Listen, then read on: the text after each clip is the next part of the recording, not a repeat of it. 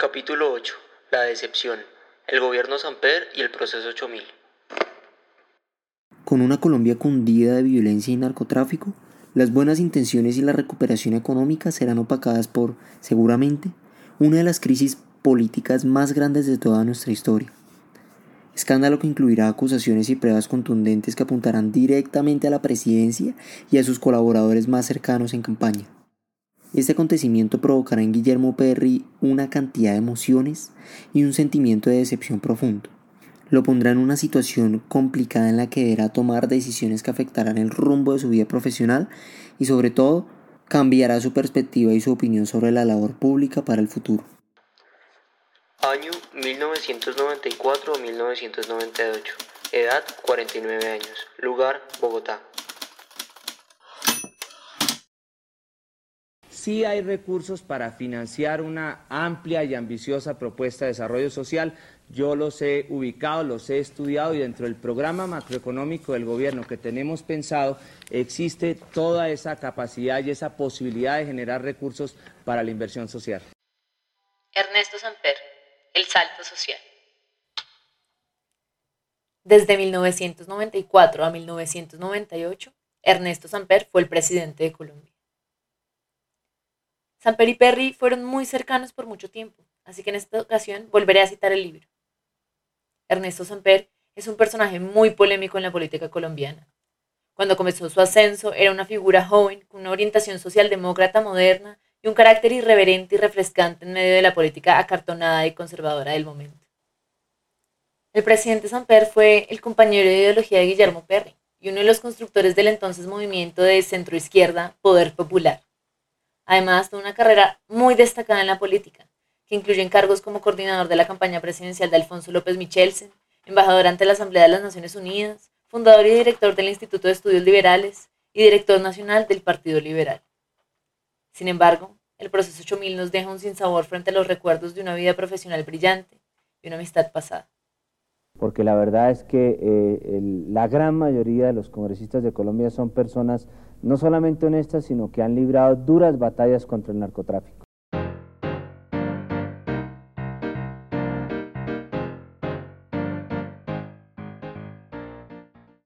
El dinero puede comprar lo que sea, y ciertamente el poder no es la excepción. El proceso 8000 fue uno de los escándalos más traumáticos en la historia política de, Colombia, y ciertamente es uno de los escándalos que aún permea las instituciones colombianas, por su trasfondo, por sus efectos y por la, la marca de larga data que dejó en la conciencia de los colombianos. El financiamiento del narcotráfico de campañas políticas no era nada nuevo en el entorno colombiano, desde la explosión del tráfico de marihuana y después de cocaína, eh, el dinero caliente, como le decían en esa época, y como ahora dicen hoy, eh, penetraba cualquier faceta de la, de la sociedad colombiana. No era secreto que había financiamiento de campañas políticas por parte del narcotráfico en la Cámara de Representantes, en el Senado o en elecciones de nivel regional como alcaldes y posteriormente gobernadores. Pero el proceso 8000 fue particularmente grave.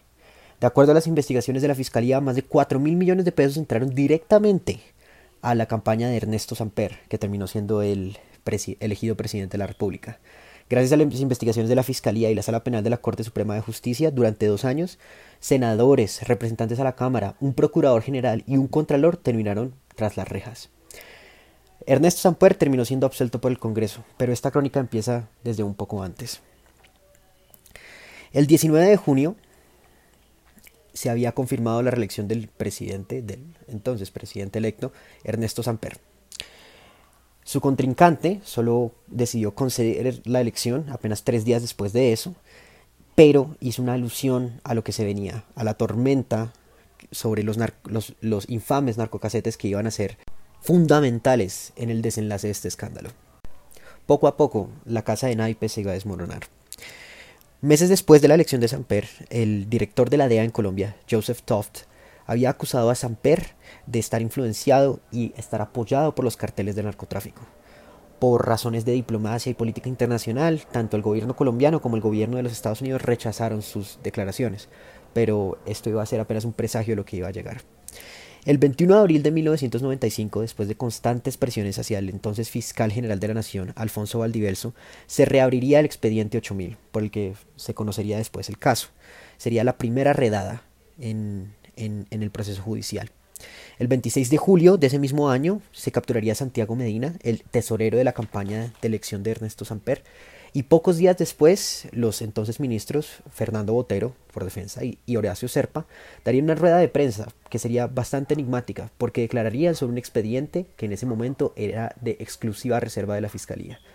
Pocos días después, Botero iba a renunciar a la cartera de defensa, sintiendo probablemente que lo iban a capturar, como así pasó después, y después de meses, de, después de que se, Samper se sometiera a su juez natural, que es el Congreso de la República, este sería absuelto.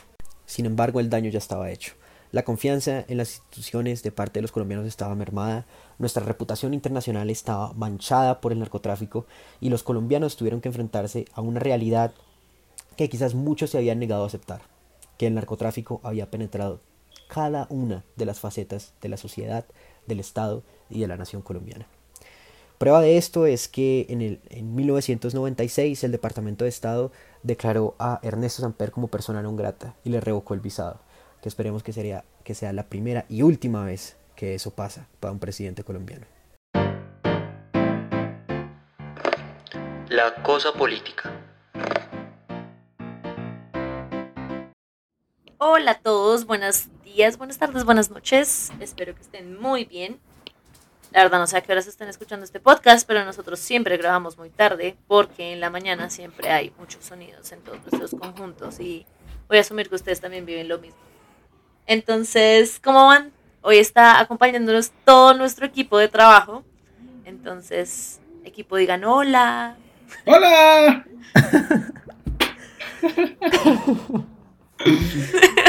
Dios mío. Eh, el equipo está súper motivado. Pero bueno, con nosotros ya les habíamos presentado en episodios anteriores a Martín y a Ricardo. Y en esta ocasión también nos acompaña Santiago Aljure. Él también es estudiante de Economía de la Universidad de los Andes. Y si mal no recuerdo, y Santiago me corregirá, está en tercer semestre. ¿Cierto, Santiago? Así es. Hola Maca, hola a todos, ¿cómo están? Eh, nada, un gusto poder acompañarlos en este mm. episodio gusto es todo nuestro y como siempre tenemos a nuestro fabuloso Héctor acompañándonos. No puedo. Hola a todos, ¿cómo están? Héctor está un poco intimidado, pero vamos a empezar porque esta vez el episodio va a ser relativamente corto, creo. Entonces, como ya lo habrán escuchado, hoy vamos a seguir la consecución como la otra cara de la moneda de lo que venía pasando en el gobierno de Samper y las diferentes dinámicas por las que pasaba Perry, sobre todo en términos políticos, eh, digamos, intrapersonales, dentro y durante este gobierno. Entonces, como siempre, la cosa política arranca con un Perry que está muy emocionado de compartir la primera candidatura presidencial como que más apoya junto y que adicional a eso como que organiza y busca la financiación, realmente él fue como la clave de la, como de, de la organización económica, además de, de, Botero, por supuesto, en, en, la campaña presidencial, sobre todo en la construcción de propuestas económicas eh, para la campaña de San Pedro. Entonces, eh, por supuesto, el, ambiente en torno a la campaña presidencial fue bastante movido, bastante interesante y bastante como eh, carnudo para, para Perry, muy sustancioso. De hecho, eh, fue algo también como súper revolucionario porque además de los tres ejes que tenían, que tenían en su campaña, que ya se los voy a mencionar, eh, Botero, que era como el director financiero de la campaña, organizó unas cosas que se llamaban como happenings, que era como eventos chiquiticos en Corferias. Y en estos happenings hicieron como diferentes temáticas con las eh, problemáticas que ellos habían propuesto, en especial para Bogotá. ¿Por qué en especial para Bogotá? Porque como sabemos siempre, Bogotá es el núcleo, centro, lugar, epicentro de las elecciones. Es la capital, por supuesto, entonces tiene que ganarse eh, la mayoría de la votación si realmente se está hablando en serio de ganar las candidaturas presidenciales en Colombia. Bueno, eso, eso lo, como combatió un poco Sergio Fajardo, ¿no? Que ganó en Bogotá, pero pues en el resto no. el caso. Eh, nada, pues organizaron este tipo de cosas específicamente para como promover las políticas que se iban a implementar en Bogotá sobre tráfico, sobre energía y sobre otra que no me acuerdo cuál es, si les soy honesta. Y hacían como diferentes simulaciones. Entonces en una hicieron una simulación sobre qué pasaba con la movilidad y como sin la solución que ellos proponían, pues entonces la movilidad en Bogotá terminaba como súper colapsando. Y por el otro lado hicieron otra que era como una simulación sobre las recargas energéticas y cómo su solución o su propuesta eh, mejoraba sustancialmente el posicionamiento de Bogotá en términos de energía. Y claramente esto fue como todo un evento, todo el mundo podía ir, todo el mundo podía asistir y claramente le dio a Samper una ventaja, no solo en términos de como tradicionales de ser el representante del Partido Liberal y lo que sea, pero también porque definitivamente fue una innovación en torno a el ambiente que se encontraba en los medios y lo posicionó como primero en las encuestas que pues curiosamente tuvieron razón y le permitió llegar a la presidencia. Eh, sin embargo, una vez llegado a la presidencia, pues digamos que, que las dinámicas entre Samper y Perry se fueron deteriorando y adicionalmente eh, se destapa el gran escándalo del proceso 8000. Perry definitivamente en el libro no entiende la razón por la cual Samper tuvo que acudir a este dinero, pero eh, pues la dinámica política que toma y la posición política que toma Samper en torno a a como esta innovación que, con la que empezó la campaña presidencial, pues se deja atrás. Y se la deja en manos de los ministros que si acaso quieran hacer algo y los que no, pues definitivamente eh, él no estaba tan interesado en la parte técnica, sino más en la parte política, que eso ya igual lo sabíamos. O sea, Perry hace mucho nos había dicho que él era su amigo político. Yo no entiendo esa parte de la sorpresa, creo que más bien como que se mezcla con la parte de la sorpresa por la plata del narcotráfico metida en la campaña presidencial, sobre todo porque Perry estuvo muy involucrado en esa campaña, una campaña muy buena, muy próspera, muy innovadora, muy creativa, que al final, eh, pues mucho tiempo después en la presidencia se ve nublada por, por el escándalo, por supuesto. Sin embargo, yo creo que antes de abordar el escándalo sería interesante eh, mirar un poco cuáles eran las dinámicas políticas de las que Samper eh, se empezó a caracterizar, por supuesto. Y ahí, pues no sé, no sé si alguno quiera continuar, porque como siempre yo me alargo en mis monólogos de cinco siglos. Yo, yo podría decir algo ahí, y es que pues ya hablando en términos de una sección que se llama la cosa política, claramente podemos pronosticar que acabamos de hablar de la vieja conocida mermelada, y es que pues en un periodo donde ya revisamos todas estas reformas económicas que se lograron hacer en estos dos primeros años de, pues, de Perry como ministro de Hacienda, pues ya desde que empezamos el podcast sabemos que grandes reformas igual mermeladas. Y esto lo llevamos hablando desde el primer episodio, desde Carlos Lleras, cuando se hicieron algunas de las reformas. En ese entonces eran los auxilios parlamentarios y sabemos que este, esto ha cambiado de nombre, ha mutado y ha cambiado un poquito las, como las condiciones que tenían estos dineros hasta el monstruo que tenemos hoy en día. Entonces, para que tengamos un poco de contextualización en cuanto a lo que era la mermelada en ese entonces, se llamaban cupos de cofinanciación y aparecieron cuando Perry quería pasar esta reforma tributaria, este aumento del IVA, eh, ya se había hablado con la bancada liberal, apoyaron, ellos, iban a apoyar la reforma, pero se encontró con tropiezos en la bancada conservadora, personas que dijeron que no iban a apoyar el aumento del IVA, y tuvo que acudir a un personaje que se llama Rodrigo Marín, un conservador independiente, que ponía como orden en todos estos asuntos de, pues, con los conservadores, y él le advirtió que iba a arreglarle el problema, le iba a sacar del chicharrón, pero le iba a costar unos cupos de cofinanciación. que eran la mermelada de ese entonces. Entonces aquí vale la pena recordar dos cosas. Primero, que en la constitución del 91 se prohibieron los auxilios parlamentarios y recordemos que los auxilios parlamentarios era simplemente dinero que se le daba a los congresistas, como decirle como un regalo de Navidad, pero más seguido, y que podían hacer con ellos lo que quisieran, pero literal lo que quisieran.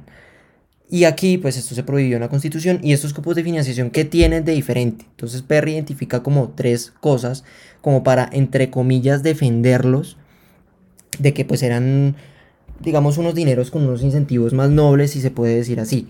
Y es que primero, estos cupos eran unos fondos de contrapartida para realizar ciertas obras que fueran de interés pues, del gobierno y de la gente en las regiones. Entonces, lo primero, la primera diferencia era que, pues, para que se dieran estos cupos de confinanciación, tenía que haber un estudio de factibilidad de, pues, de, lo, de la obra que se iba a hacer. Lo segundo era que parte del dinero lo ponían, pues, los gobernadores o los alcaldes, pues con eso se, se aseguraba que no fuera como todo de, del interés del parlamentario. Y lo tercero es que las personas o digamos como cómo se ejecutaba el proyecto también dependía de ya pues de cómo decirlo, como de los de los mismos del mismo gobierno, ay Dios mío, ¿cómo digo esto? regional. No, entonces ya se aseguraba que por lo menos las personas que se contrataban o a las que se les daba el contrato para realizar las obras no fueran los amigos del congresista, de los congresistas. Entonces, eh, bueno, esto parece más noble, pero pues seguía siendo lo mismo y el problema aquí de fondo es que pues ya digamos que aquí hemos normalizado el asunto y al parecer para, para cada, para que pasen las reformas es necesario dar algunos contentillos. Y eso lo venimos hablando, pero Perry aquí lo, lo pone como, bueno, ¿y qué es peor? ¿Que no pase la reforma o pagar estos cupos? Entonces, pues al final uno de la manera más empática y tratándolo de poner en una balanza, pues uno entiende que, digamos, se puedan llegar a necesitar estas decisiones. Por eso Perry dice, esto es un mal necesario que al final, pues, llevó a que pasara la reforma que tanto necesitábamos a nivel fiscal. Y el problema, y aquí es ya, esta va a ser la última mutación de esta mermelada, ya después de esto, por los mismos problemas fiscales que hemos tenido toda esta segunda mitad de siglo, desde que empezamos con el gobierno de Lleras, de Gerard Restrepo, los mismos problemas fiscales van a empujar a que, estas, eh, a que estos cupos o a que esta mermelada vaya mutando y se vaya quitando. Entonces, pues la siguiente, ya nos cuenta Perry, la, eh, la siguiente mutación ya va a ser a la, a la terrorífica que conocemos hoy, los cupos indicativos, que es un nombre muy parecido, pero que ya no tienen ningún límite, no tienen cantidades claras, los gobernadores y los alcaldes no, no deben y, y no tienen que estar interesados, sino que simplemente vuelve a ser dinero y es algo que em, él lo cuenta, en los gobiernos de Uribe y Santos llegó en proporciones absurdas. Entonces, esto es el, primer tema turbio que tenemos en cuanto a, a los temas políticos en, en, la, en esto del proceso 8000. O mejor no lo del proceso 8000, pero... Me gustaría meter la cucharada ahí.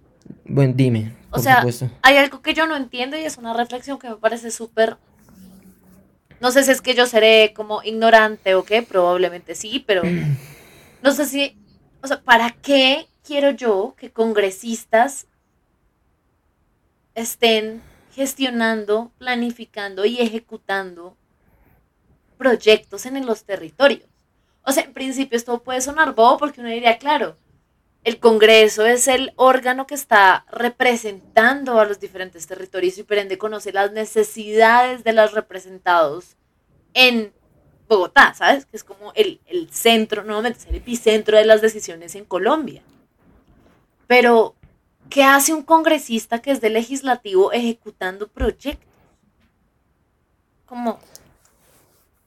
Es que aquí hay como... O sea, yo nunca he entendido por qué cocos le dan billete. O sea, ¿cuál es la excusa hoy, siglo XXI, después de la constitución del 91, para seguir dándole billete a los congresistas sin sentido alguno?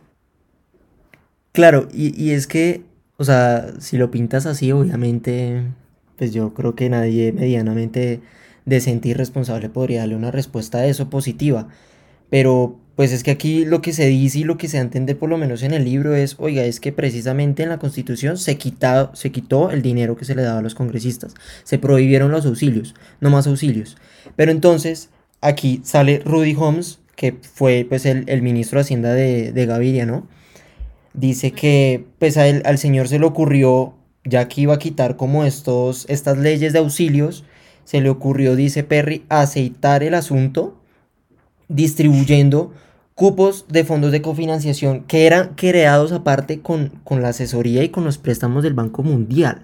Entonces yo aquí no, no estoy entendiendo bien quién recibe esos dineros, pero por lo menos sí es claro que esos cupos de cofinanciación eran para realizar proyectos de interés del gobierno en las regiones, pero no queda claro a quién le están dando el dinero.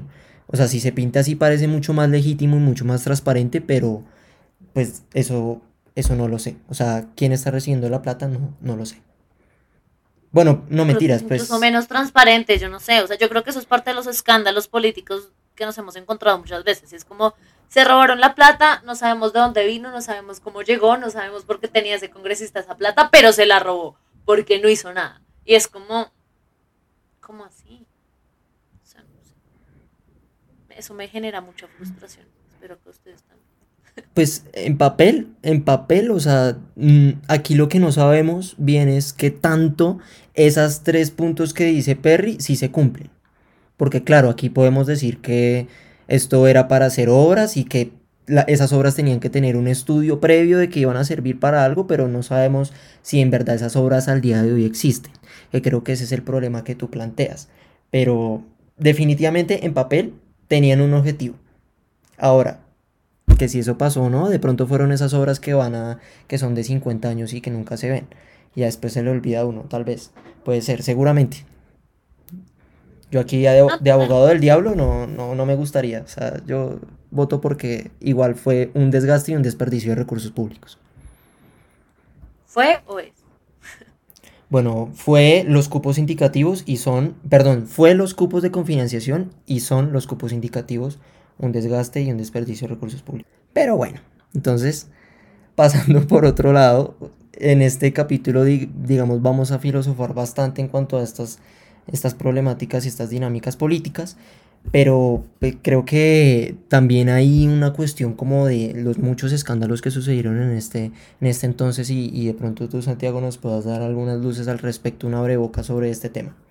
Eh, claro que sí, Héctor. Pues un poquito como inicia el chisme es cuando Andrés Pastrana llega y le entrega los famosos narcocassettes al expresidente César Gaviria. Ya César Gaviria se encarga de, entregárselos al, al fiscal general de la nación de ese entonces, no, no me acuerdo muy bien el nombre, pero pues son unas grabaciones en las que eh, se da muestra de que en, en la campaña de Ernesto Samper Pizano para la presidencia se reciben dineros del narcotráfico más específicamente del cartel de Cali.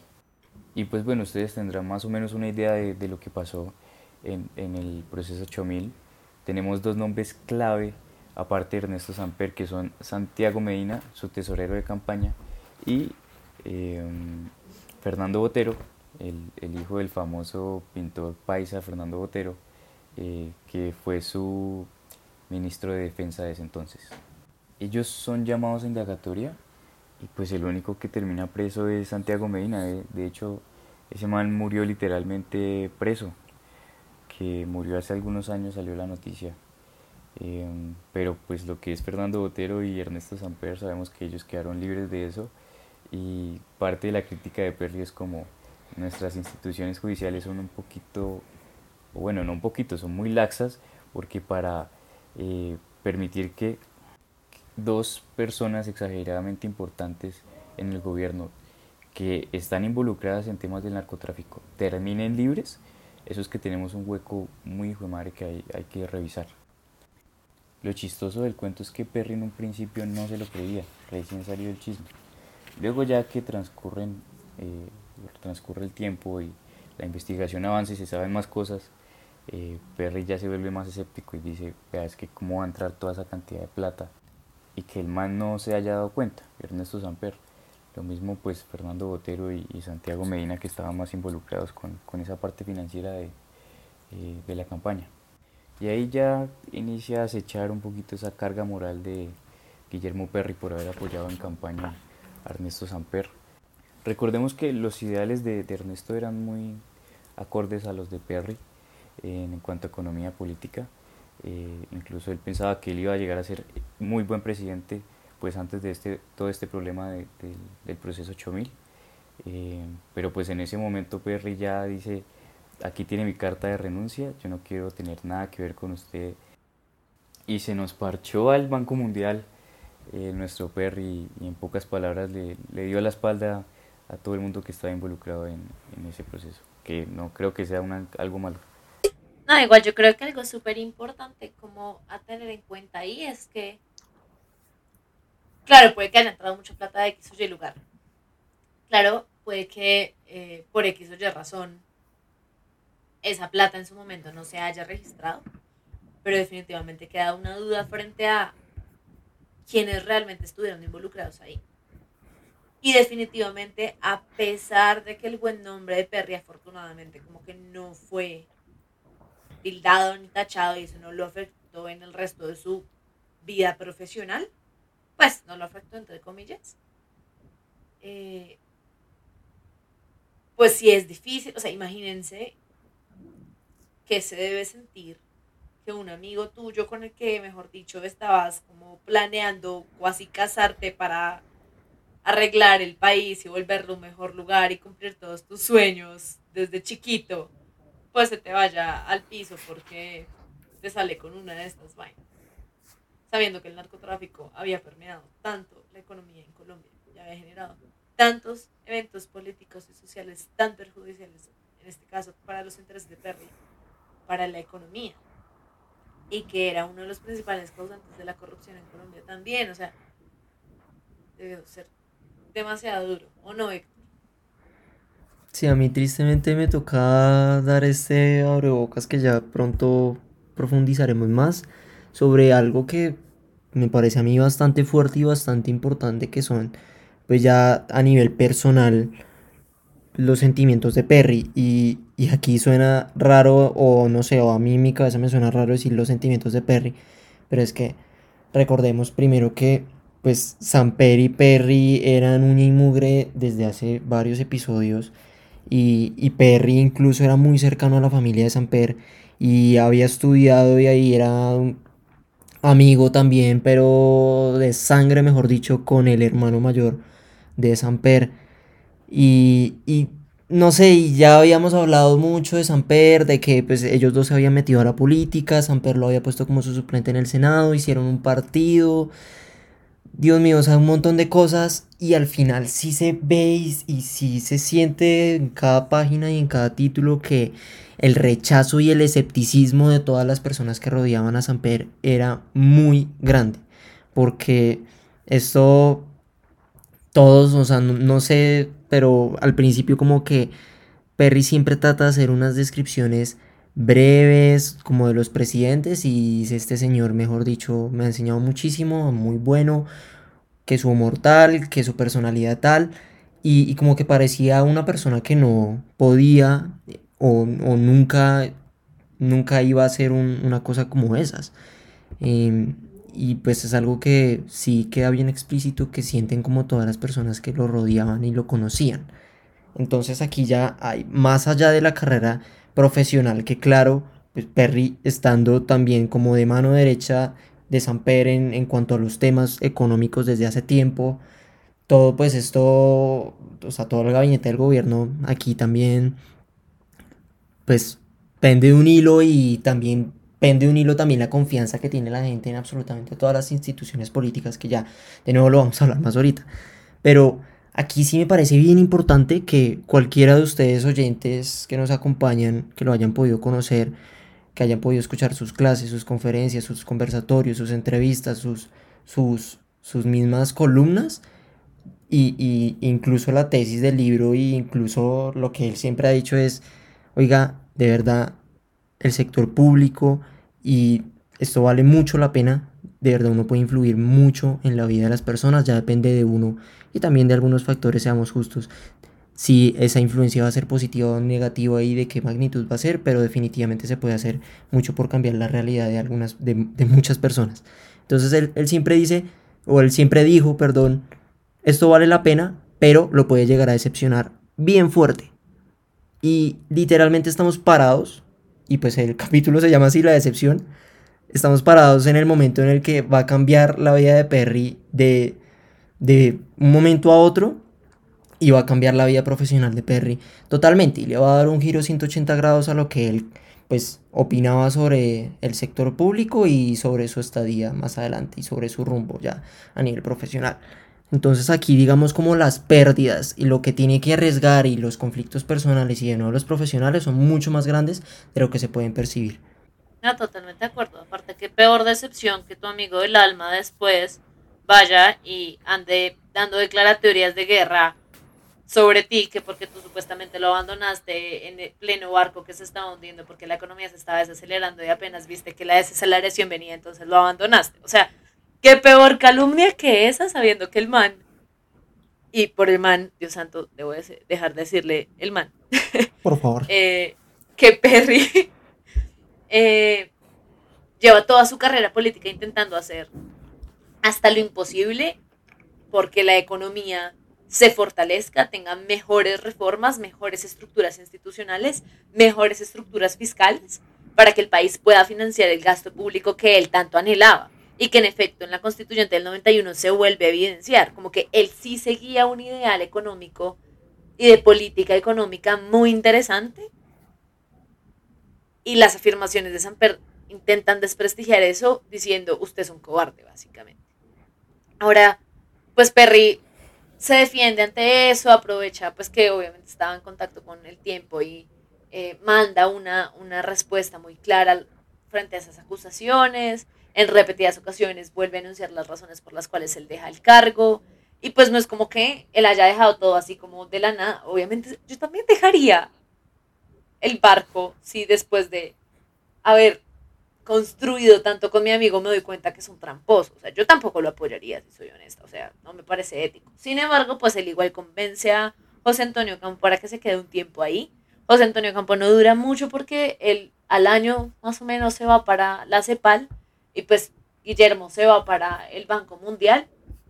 Pero definitivamente la economía con ese golpazo del proceso 8000 claramente se iba a desacelerar.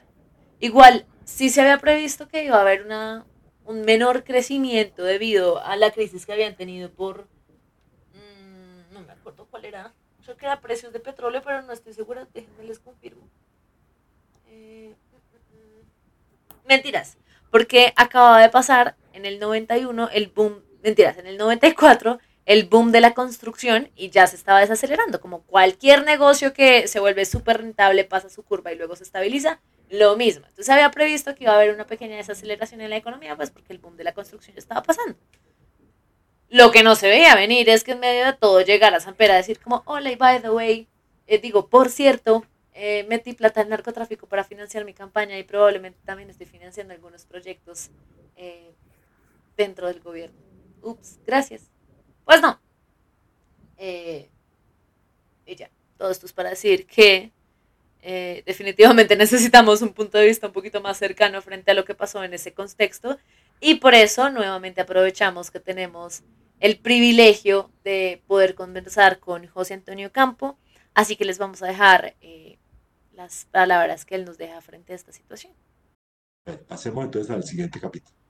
Listo, profe. Entonces ya descontextualizándonos de todo el tema de la apertura, eh, vamos a hablar de algo un poquito más político y es eh, la situación del gobierno Samper cuando Guillermo Perry decide retirarse del ministerio. Nosotros por el libro de Perry sabemos que usted tenía una, pues ya llevaban trabajando un tiempo juntos, que tenían una relación estrecha a nivel profesional. Eh, entonces la primera pregunta es, ¿usted por qué termina siendo desde su punto de vista aceptando eh, el, el Ministerio de Hacienda cuando Guillermo decide retirarse? Bueno, eso les cuento la anécdota completa. Eh, o sea, yo con, eh, para comenzar con Guillermo llevábamos una larga amistad, porque, digamos, eh, antes, de, antes del gobierno, incluso en Fedesarrollo, digamos, eh, eh, trabajamos juntos, ¿no? Él, él estaba, cuando yo fui director de Fedesarrollo, él trabajaba ahí en Fedesarrollo, en, en algunos proyectos, en fin. Eh, o sea, yo con Guillermo tenía una larguísima relación personal. Y en el, en el, en el Poder Popular, que es el movimiento de San Pedro, también teníamos nuestro grupo específico, ¿no? Eh, que es como le dije, donde yo conocía al presidente Uribe, ¿no? En el Poder Popular. Entonces, incluso nosotros tenemos, debo decir que había una tensión interesante que, que yo no sé si Guillermo, no me recuerdo haberla visto en su libro, eh, pero digamos, eh, Fernando Botero Sea nos parecía un horror eh, como parte del, del, equipo de Samper. digamos, lo teníamos presente todo el tiempo, ¿no? En fin, y creo que tuvimos toda la razón. Entonces, la, la pero en todo caso, nosotros nos dedicamos a ver y, bueno, y, obviamente cuando, cuando comenzó el, gobierno de Samper, pues él era el ministro de Hacienda y yo el director de, de Planeación Nacional. Entonces trabajamos eh, pues muy cercana, de forma muy cercana, tanto pues en, pues el plan de desarrollo, en, eh, en, en ideas sobre cómo financiarlo, eh, y bueno, distintas, eh, distintos temas que, y, algunos que incluso ahorita les cuento que yo heredé y que terminé ya como ministro de, de Hacienda, ¿no? pero digamos fue, fue, fue una relación muy, muy, muy buena, muy positiva, etcétera, etcétera. Eh, yo, sin embargo, eh, había decidido renunciar a planeación. Eh, un poco también porque yo no estaba yo nunca estuve, a diferencia de Guillermo, yo nunca estuve involucrado realmente en, manejo, en la, la parte política del, movimiento de San Pedro. Yo no, yo, yo era como un técnico para poderlo de alguna manera de esa coalición, pero nunca fui nunca estuve metido en los debates políticos de la coalición, para poderlo de alguna manera como Guillermo, que sí estuvo. Entonces, para mí, digamos, cuando vinieron todos esos escándalos, o, eh, eh, yo más bien los leía en la prensa. digamos, yo los vi desde, casi como un observador externo. Eh, y, debo decir, nunca le pregunté a San Pers sobre el particular. Simplemente leía lo que decían, lo que decía el fiscal de entonces, el doctor Alfonso Valdivieso, eh, los informes de, distintos analistas, eh, y, yo veía además las inconsistencias de las distintas, de distintas posiciones, y lo que sí yo supe eh, fue que la, la, visión de San Percy, la, bueno, la hizo conocer en reuniones, ¿no? aquella famosa frase de que, de que el elefante se quedó en la, que nunca entró a la casa, ¿no? Que se quedó en el, en el jardín. Eh, y bueno, y, uno, eh, digamos, cosas que le contaban a uno sobre Fernando Botero, de que, que hacían, generaban la, la sospecha que es un tema que yo creo que es bastante probable, es que el que recibió la plata fue Fernando Botero, no la campaña, ¿no? En fin, eh, sea lo que sea, digamos, las diferencias eran múltiples, como yo las vi más desde afuera, pero de todas maneras era pues un proceso bastante agotador estar en el gobierno del continente, yo había decidido renunciar a Planación Nacional y me hicieron una oferta que me encantó, eh, que fue la, eh, que era eh, ir a escribir un libro de historia económica de América Latina con la profesora Rosemary Thorne en la Universidad de Oxford. Entonces yo renuncié, le dije al presidente, yo me voy para, para Oxford, ¿no? Y él aceptó, eso no se sabía. había, digamos, una cosa confidencial, pero yo pues me fui a... Eh, había una conferencia que organizaba eh, en Londres Eduardo Posada Carbón, ¿no? Eh, ahora en Oxford, pero entonces no estaba en Oxford en ese momento, sino no me acuerdo en, en la Universidad de Londres, creo, ¿no? Entonces la, la, reunión era en Londres. Pero yo aprovechando esa reunión fui a Oxford eh, para arrendar la casa y para averiguar por los colegios para mis hijos, ¿no? Eh, y entonces yo arrendé casa, etcétera, ya estaba listo para eh, unos meses después para Oxford, ¿no? Pero me acuerdo cuando el Banco Mundial, en una reunión, dije que conste que Guillermo me debe 3 mil libras esterlinas, que fue el depósito que yo di que perdí. el depósito. Bueno, entonces la, la, la historia de eso fue que, que eh, yo hice eso en Oxford, ¿no? Eh, arrendé la casa, llevé por los colegios, donde, porque era pues como son colegios públicos, entonces donde, cuáles eran los que estaban cerca a donde íbamos a vivir. Eh, y, alquilé una casita bonita a, a, distancia caminable de la universidad. iba y me fui a Londres a la reunión. entonces, aquí la anécdota completa Incluso se la, conté a, Isa López, la de las memorias contadas, la misma que hizo la historia de, de Guillermo, que están, con el cual estamos haciendo la mía, pero yo le conté, ya la tiene metida en su, en su página. Eh, entonces, yo, yo estaba ya, eh, en, ya en Londres, eh, obviamente no había celulares en, en, aquella época, o sea, que es líneas de teléfono fijo, y me recuerdo que entonces me llamó mi señora y me dijo, lo está buscando, la está buscando el presidente. dicen que es porque Guillermo Perry renunció. ¿Ok? bueno, eh, entonces yo le dije literalmente, dígale que no sabe dónde estoy.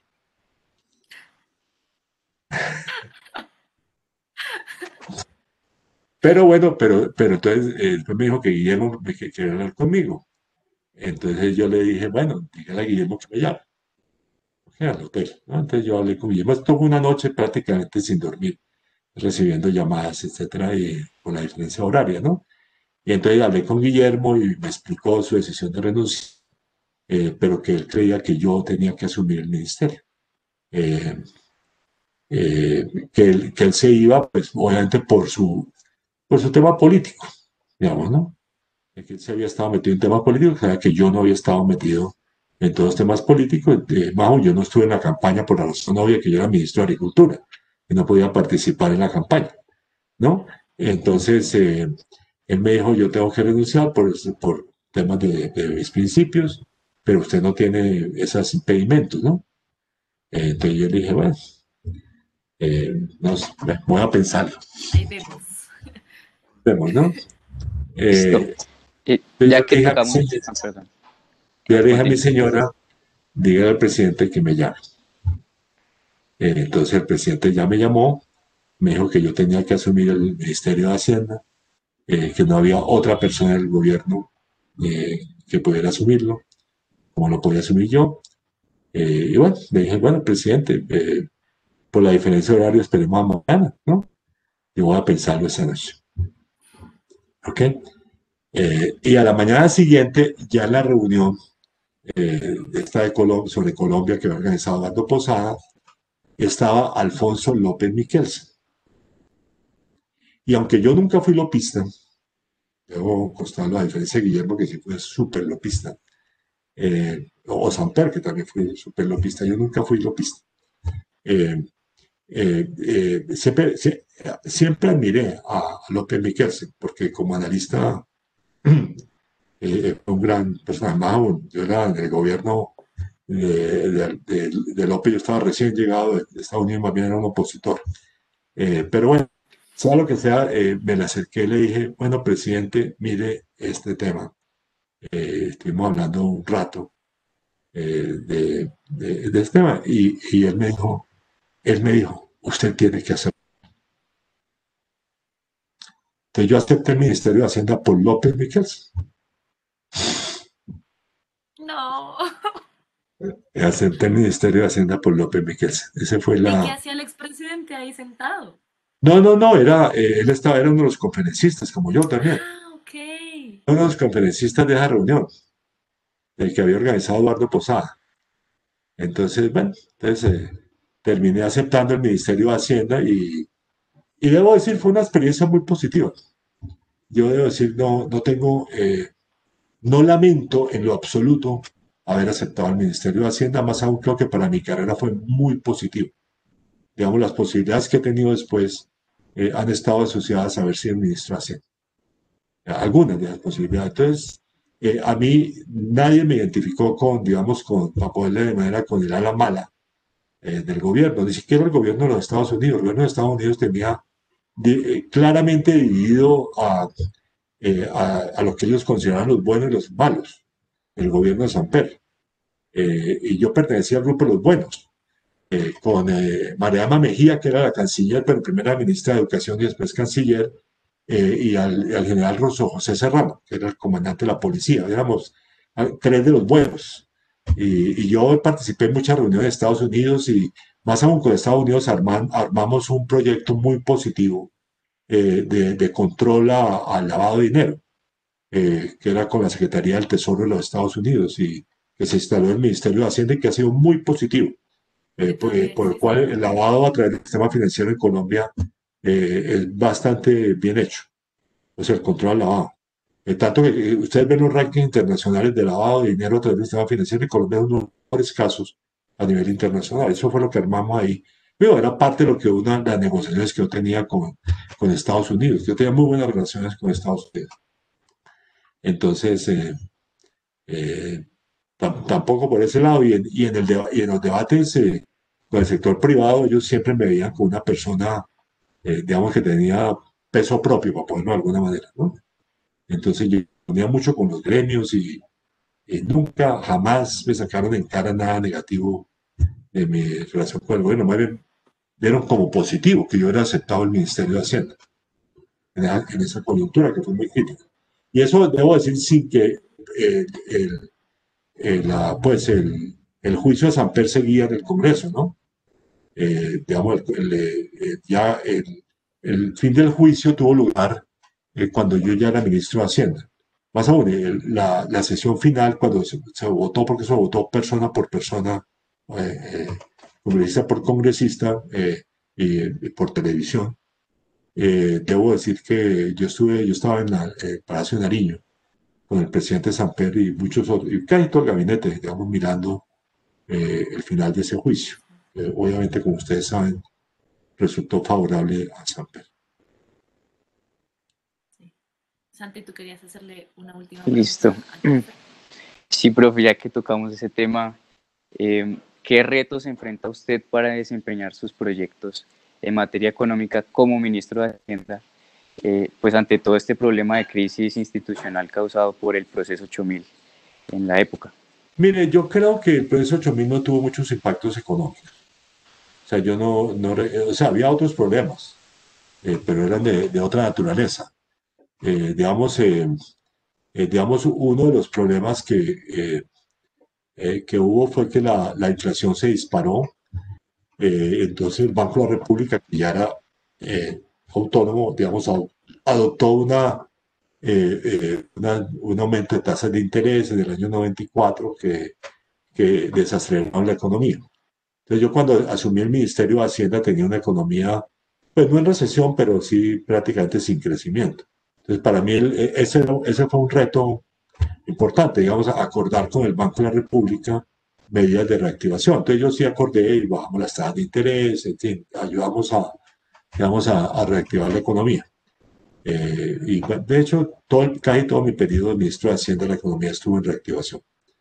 Eh, bueno, pero digamos, eh, el otro tema, digamos, que, otro tema, el otro tema muy complicado fue la, la avalancha de capitales que comenzó a llegar al país en el 96 y 97, comienzo del 97, eh, que generaron una, eh, pues una apreciación muy fuerte de la moneda. Eh, entonces, ahí cómo manejar esa, esa, esa, ese exceso de financiamiento fue otro tema importante, digamos, que, que tuvimos, que tuve que manejar ya como ministro. Y bueno, ahí, ahí hubo una, eh, a eso me llevó a la decisión de adoptar una emergencia económica, o sea, de promover la emergencia económica que se adoptó en, eh, en enero del, del, año 97, eh, en la cual le pusimos un impuestos al financiamiento externo, que era el sistema que tenían ya los brasileños. O sea, el quien tenía capitales tenía que pagar un impuesto. ¿Okay? ese fue el sistema que, pues, que se ha venido recomendando en distintos debates es lo que eh, en la jerga internacional llaman el impuesto Tobin. ¿ok? Pero en realidad el impuesto Tobin, eh, que por el, por el, Premio Nobel de Economía James Tobin, mi profesor, debo decir, en, la Universidad de Yale, eh, que, que, había propuesto que esa era una de las formas de, de, evitar el sobreendeudamiento, pero digamos los que lo practicaban ya en gran escala eran los brasileños. ¿ok? Entonces, básicamente adoptamos un sistema similar a los brasileños un impuesto que era básicamente eh, asociado eh, a, la, eh, a, la, al margen de tasas de interés entre Colombia y Estados Unidos, incluyendo el efecto sobre la tasa de cambio en Colombia. ¿no? En fin, no, vale la pena, digamos, explicar mucho. igual porque la Corte Constitucional no tuvo emergencia.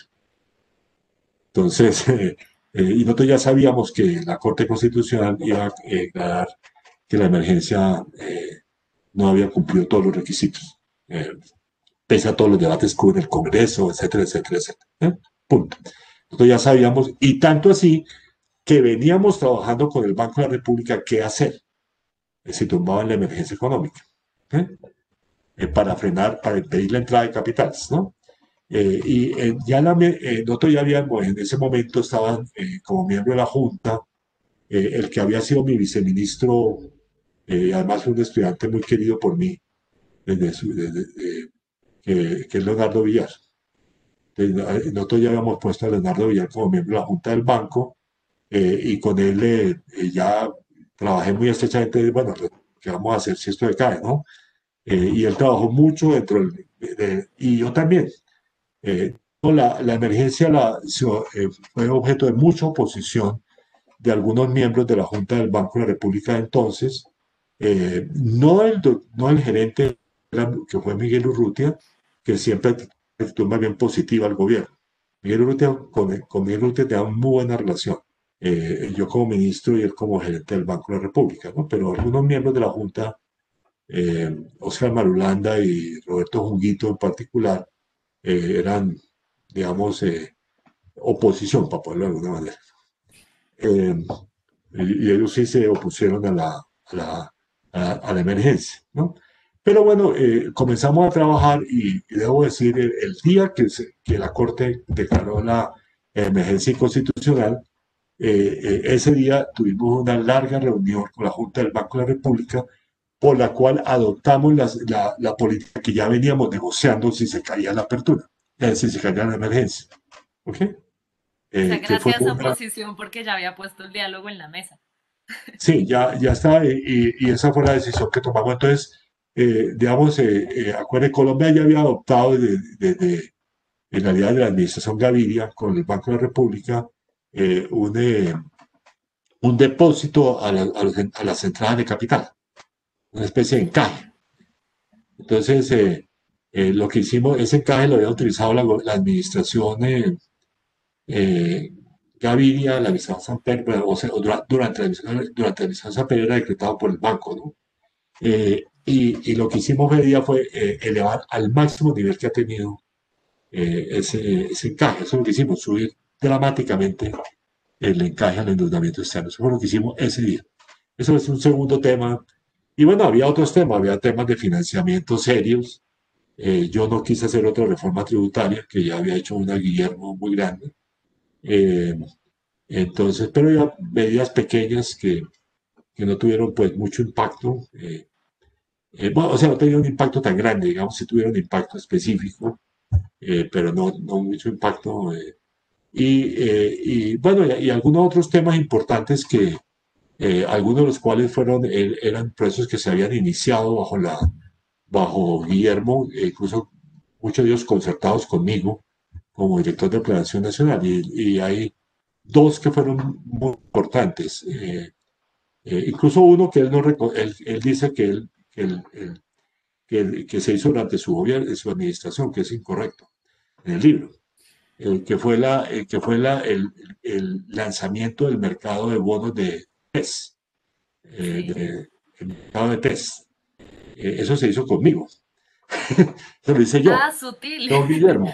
Pero se habían venido trabajando con Guillermo eh, y, el, y el director de crédito público, que era Clemente del Valle, digamos, yo lo mantuve. Entonces, Clemente era con el cual trabajamos y, lanzamos ese mercado de test. y bueno, y, lo administramos durante, digamos, su, no sé, su primer año y medio, qué sé yo, eh, en fin, ese, ese me, la, la, propiedad me corresponde, no a Guillermo. Eh, pero el libro dice que él se lanzó durante su eso es incorrecto. Y lo otro eh, es una cosa que se llamaba, que se vino a llamar el, el, mecanismo de semáforos. El gobierno nacional eh, siempre tuvo desde, los años 30 la facultad de aprobar el endeudamiento externo de los departamentos y municipios.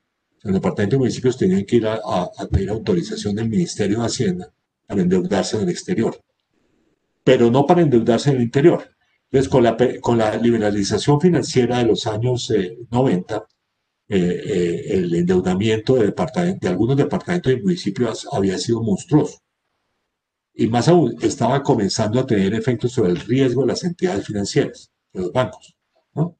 Entonces veníamos estudiando un mecanismo para frenar ese bendito endeudamiento eh, y lo que se, vino a, y se convirtió en lo que llama la ley, la, ley que se vino a llamar la ley de semáforo. ¿Por qué? Porque era eh, hasta cierto nivel de endeudamiento y de servicio de la deuda, los departamentos y municipios pueden eh, endeudarse internamente con total libertad. Después había un mecanismo, una zona intermedia y después el rojo, que era cuando ya a ciertos niveles no se podían endeudar, punto. Esa fue la, esa ley, esa ley pues la, la había discutido yo con, o, el mecanismo lo había comenzado a discutir con Guillermo, pero a mí me tocó pues eh, eh, procesar esa ley y, con, con éxito, fue aprobado. Y bueno, todavía está vigente, ¿no? Sí, menos mal. Con la, este año con la pandemia se, se, se, flexibilizó un poco, ¿no? Pero igual menos mal, eso, eso controló mucho la deuda interna. No, eso, eso controló y hoy en día, eh, hoy en día realmente eh, ese no es un problema. En mi época era un problema ya. Eh, no, digo, de algunos departamentos y algunos municipios, no de todos. Pero digamos, ya se había convertido en un problema serio y como digo, con riesgo para el sistema financiero, si los departamentos o municipios no podían pagar la deuda. Bueno, eso es como el, un, tema. Muchísimas gracias, en verdad. Queríamos, antes de cualquier cosa, preguntarle, eh, próximamente acabaremos el libro de Guillermo Perry y para el próximo año comenzaremos otro libro. Entonces, ahora que nos dice usted que va a salir el suyo, pues sería chévere saber cuándo lo publicará pero queríamos también preguntarle. No, está un poco. Leer? Va muy lento. Va muy lento, va muy lento. Va muy lento. de hecho, está muy lento. el acelerador, queremos leer ese libro. sí.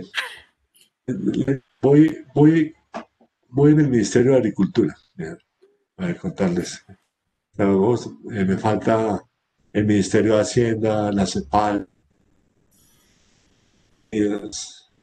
Falta tres. Bueno. No se preocupe. Ok, muchas bueno, muchas gracias. Que esté bien.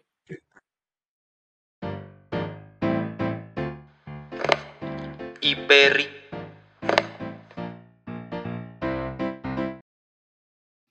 Listo. Ahora, tenemos que hablar de algo que es demasiado importante en este momento.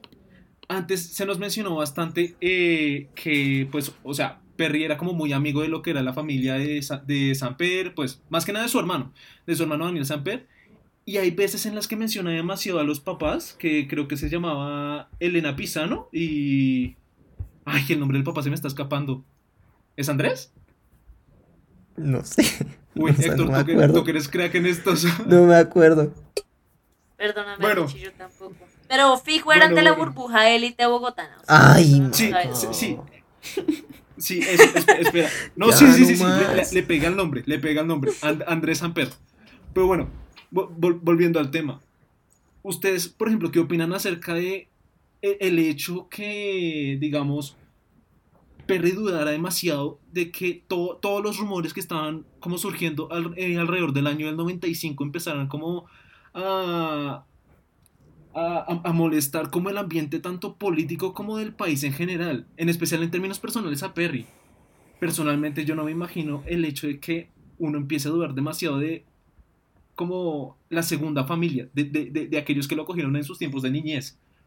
Eh, pues yo no sé si lo cogieron en sus tiempos de niñez, pero definitivamente lo cogieron joven, ¿saben? O sea, es como yo hace un año y medio estoy en una relación con mi novio y hace un año y medio conozco su familia y que tu familia me hiciera eso, a mí me dolería. O sea. No, uno le rompería en el alma. Estoy, teniendo un proceso con ellos muy cercano y eso le estaba pasando a Perry. O sea, Perry viajaba con ellos, almorzaba con ellos, parchaba con ellos, jugaba con ellos, todo. Y que de la nada, como que todas las puertas se te cierren de una familia que por mucho tiempo ha sido muy importante para ti, sobre todo porque igual son como 20 años de, trayectoria y de historia. Entonces creo que sí es muy fuerte que adicional a eso, pues lo que estábamos diciendo anteriormente es, es claramente una puñalada por la espalda, no, en solo, no solo en términos profesionales, ¿entiendes? No solo en términos personales, sino también en términos profesionales. Porque varias de, las, de los comentarios que hacen en torno a el actor de Perry definitivamente tienen una implicación sobre su carrera profesional y su vida profesional. O sea, si la opinión pública lo hubiese, lo hubiese tomado por el otro lado, como supongamos, pongamos un caso hipotético, nadie creería que los narcocassettes fueron responsabilidad, y pues el, el, la, la, plata del narcotráfico fueron responsabilidad de Samper, sino que fue una emboscada y que, mejor dicho, el, el héroe.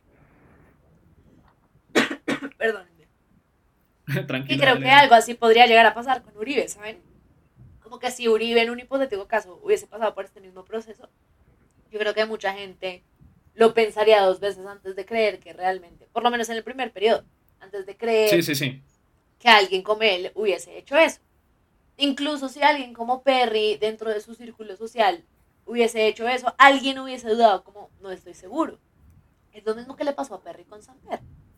Entonces, si ese caso hipotético se hubiese dado, pues el peso de esa familia, porque la familia Samper es muy importante, yo sé que he repetido 300 veces que esto es élite colombiana, bogotana, pero ¿qué hacemos si es que todavía gobiernan? ¿Qué hacemos? Están ahí. sí, no es, no es nada pero... que hacer, pero pues incluso la historia misma dice que casi siempre los que están en el poder son de las mismas familias. O sea, Total. digamos, no, no, no, es de sorprender que acá hasta Perry mencione el hecho de como de que esta familia tenía parientes en la presidencia de la República y gente que es demasiado importante. Exacto. Y entonces, obviamente, estas personas tienen una influencia política y social muy importante y guían parte de lo que se está discutiendo en la opinión pública.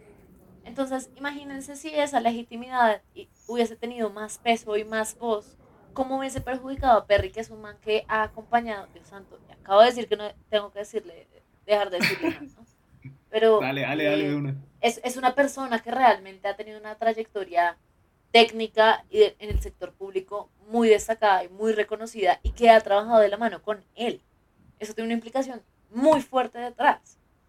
Pero también nos habla de cómo han cambiado las narrativas políticas a lo largo de los años y cómo era al final no se han involucrado, a pesar de ser una persona que es columnista y que sí es medianamente conocida en, en la agenda política y pública. Entonces fue como Eso- se le tiró por la culata, básicamente. Sí, es, es algo demasiado desafortunado, e incluso se me hace un poco irónico, porque acá mencionan que eh, Daniel era una persona que, que co- como, su- como su papá, era muy del periodismo investigativo y que al mismo tiempo estas hacían tambalear a ministros y funcionarios que habían cometido de- eh, indelicadezas. A mí se me hace demasiado irónico que, digamos, suponiendo que, digamos, yo soy Daniel Samper y que de repente mi, mi, mi hermano, mi hermano menor, digamos, cometa un acto de, de, de, de esta magnitud, no sé, incluso eh, por más de que Perry fuese, pues, digámoslo así, como un integrante de la familia externo, en, términos, en términos, por así decirlo, de, de pronto suena raro, pero en términos interinos, en la misma familia, no me imagino cómo es que se tomarán las cosas. Incluso desde, desde el 95, por lo menos en el caso de Perry, acá es donde entran como los primeros rumores que lo, que lo, que empezaron a, meter, a meterse en, en la cabeza de él, las primeras ideas, en el que primero entró Roberto Esguerra, que pues creo que fue, fue director de la Fundación Santa Fe, pero que bueno, le hizo una llamada a Perry eh, sin revelar como la fuente, eh, mencionando como que a San Perry iba a caer una acusación inmensa. Y ahí fue el primer momento en el que Perry empezó a dudar, como de forma oficial. Ya luego con las declaraciones de Fernando Botero y con la, y con la investigación que fue de Alfonso Valdivieso eh, respecto a la acusación formal que, se, hizo eh, ante el Congreso, ya demasiadas pruebas, eh, es imposible que uno no pueda cre cre creer la situación. Acá, acá pues no, no sé, Maca, si quieres como añadirle un poco más a la situación, pero, pero tenemos que saber como un poquito más de cómo fue todo el proceso, porque creo que es algo que toca como meterle demasiado la cucharada. Y creo que acá es donde Héctor nos puede venir de perlas. Sí, yo, yo a mí me gustaría resumir un poquito el proceso. Obviamente no voy a ser tan atrevido de leerles las la conversación que tuvo él con Samper, porque sí me parece algo bien interesante y bien único que no lo pueda contar una persona que vivió pues todas estas pro- estos problemas políticos, profesionales y personales tan de cerca, entonces sí, se los dejo por favor para que ustedes vayan y las lean en detalle. Pero pues el proceso es de una manera resumida, es recuperando lo que nos decía Ricardo, las acusaciones, bueno, la llamada de Roberto Esguerra a Perry dándole como las primeras advertencias. Al principio eran todo como filtraciones, al principio nada estaba seguro y, o bueno, al menos en el gabinete como que siempre habían dudas, los medios como que no son muy confiables, entonces obviamente el que diga que no duda en esta situación no es humano definitivamente y menos en una situación como la de Perry, como ya contaban ustedes, con tantos nexos a nivel personal con la familia y con el mismo Samper. Entonces pues esto es completamente normal. Pero la cosa se puso a poner más negra en el momento de las acusaciones, em, o mejor dicho, de las, ¿cómo se dice eso? De las revelaciones o... Se me, se me escapó la palabra. Pero lo que dijo Fernando Botero, que salió en la radio, que fue lo primero que, por lo que se empezó a convencer Perry, Fernando Botero, que Las fue en confesiones. su... Eso, las confesiones, gracias. Eso sí, confesiones, confesiones. las confesiones de Fernando Botero. Fernando Botero primero había sido el director de campaña de Samper y pues como director de campaña cabe perfecto lo que nos decía Santiago ahorita de la frase del elefante. Es imposible uno que entre un elefante a la cocina y uno no darse cuenta. Y Fernando Botero confiesa que en efecto sí entran dineros del narcotráfico en la campaña. Y por supuesto trata de lavarse las manos, esto es un enredo raro, pero aquí ya Perry dice, uy, Dios mío. Y después llega la acusación formal con, dice Perry, con un informe muy detallado, con evidencias contundentes y de verdad muchas cosas. La, la, la acusación formal que hace el fiscal Alfonso Valdivie- Valdivieso en el Congreso. Y ya esto es definitivamente la, la gota que rebosa el, el vaso y Perry se convence totalmente, dice imposible, pide cita urgente con Samper y le comenta, le comenta que ya, o sea, básicamente es que no sé No cómo más. decirlo, o sea, que ya tiene huevos, o sea, ya ¡No más! todo está, Es, es- es que eso es así, es un no más. no, o sea, Explíqueme qué pasó, no más. Entonces, lo único que les voy a decir de la conversación, como para que ya, solo como para contextualizar, Perry le dice a Samper, estuve leyendo el informe del fiscal y pues no me cabe duda de que la campaña entró plata grande del narcotráfico.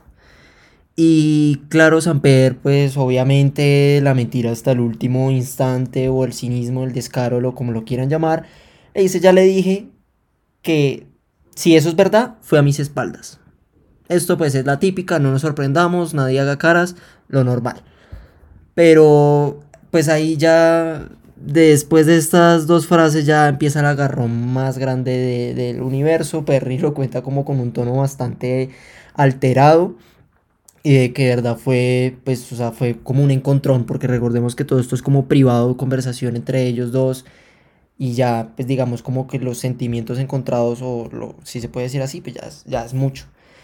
Entonces aquí ya empieza, ya empezamos a, a dejar las filtraciones y ya empezamos a entrar en el terreno de la renuncia de Perry. Porque por supuesto Perry no se iba a quedar en, con semejantes acusaciones, con semejantes evidencias. Y aparte dice él, tampoco me voy a quedar en el Ministerio de Hacienda sabiendo que esta crisis política va a impedir que yo pueda hacer cualquier otra reforma económica. Por más de que, claro, también hay que decirlo, el tono es de dolor porque hasta el momento, hasta los dos primeros años, excluyendo esta crisis política, se iba haciendo pues considerablemente bien en materia económica. Entonces, claro, y, y a mí digamos algo que me parece interesante rescatar más allá de lo que se comenta en el libro, es que es bien interesante saber cómo Perry y más como un ministro de Hacienda de esta época vive y comenta y, y toma como saben como las decisiones en ese entonces. Entonces hasta para la renuncia él, él dice que se va a, a, a- Chile, creo que fue, sí, a Chile, con un ministro, con un exministro de Chile, un, un exministro de Hacienda creo, em, que pues eran Eh, sí, conocidos. Eduardo Aninat. Eduardo Aninat. Y, y me pareció curioso, gracias eh, Ricardo, me pareció curioso que él comentaba que ese, ese, ese personaje que ya me acaban de decir el nombre y ya se me olvidó, le, Anina le, le comentó a Guillermo, pues él sabía la situación por la que estaba pasando, lo invitó a la finca y literalmente es como una historia bastante pintoresca en la que pues comenta que ese era el sitio como para tomar decisiones claves e incluso un ministro, también otro ministro de la región había tomado una decisión similar por todos estos escándalos de corrupción, o sea, esto ya, o sea, ya tener hasta una finca para tomar ese tipo de decisiones a mí ya no sé, no sé, pero sí es bien interesante como el minuto a minuto de cómo se ven tomar esto y de que, de nuevo, lo que decían ustedes, el conflicto a nivel personal es mucho más grande de lo que se pinta. Pero, Acá incluso te voy a meter un, poquito la cucharada y creo que si bien mencionas como lo de la finca, que es algo bastante curioso, la verdad, acá es donde entra una de las frases que más me han gustado de este capítulo. Y mira, eh, quiero, que, quiero que opinen todos eh, respecto a esto porque por lo menos a mí me, me, me choqueó. no sé si es la palabra como en español, pero, pero es que no hay otra forma de escribirlo. Eh. Uno acompaña a sus amigos al cementerio, pero no se entierra con ellos. No sé, es ¡BOOM! Es que Perry unas cosas. Ay, no sé, no sé, o sea, pues es que llevándolo, llevándolo a la situación más sencilla, pues esto es como cuando tener un amigo de toda la vida del colegio y que ese amigo haga copia y se vuelva el bicho raro del colegio, o sea, esto llevado a los niveles son más o menos los escándalos y los chismes que uno como universitario, como persona de, estudiante del colegio, pues vive. Y, realmente, y de nuevo aquí también lo digo, el que diga que no hubiera dudado a favor de su, de su compañero, de su amigo, está, está loco, o sea, es un robot. Porque no sé, y, pues tiene toda la razón, o sea, uno aquí que hubiera podido esperar de Perry, la verdad no me sorprende la, actitud de Perry, obviamente por más de dejando de lado todas estas, estas cosas sentimentales, pues tuvo lo que tenía que hacer, eh, perdón, hizo lo que tenía que hacer, y, y creo que esa frase resume perfectamente lo que, pues la, digamos como los valores que deberíamos tener como todos, si ocurre algo de esto que ojalá no, pero pues bueno, ha ocurrido mucho. Igual, a mí me gustaría dejar dos cosas sobre la mesa.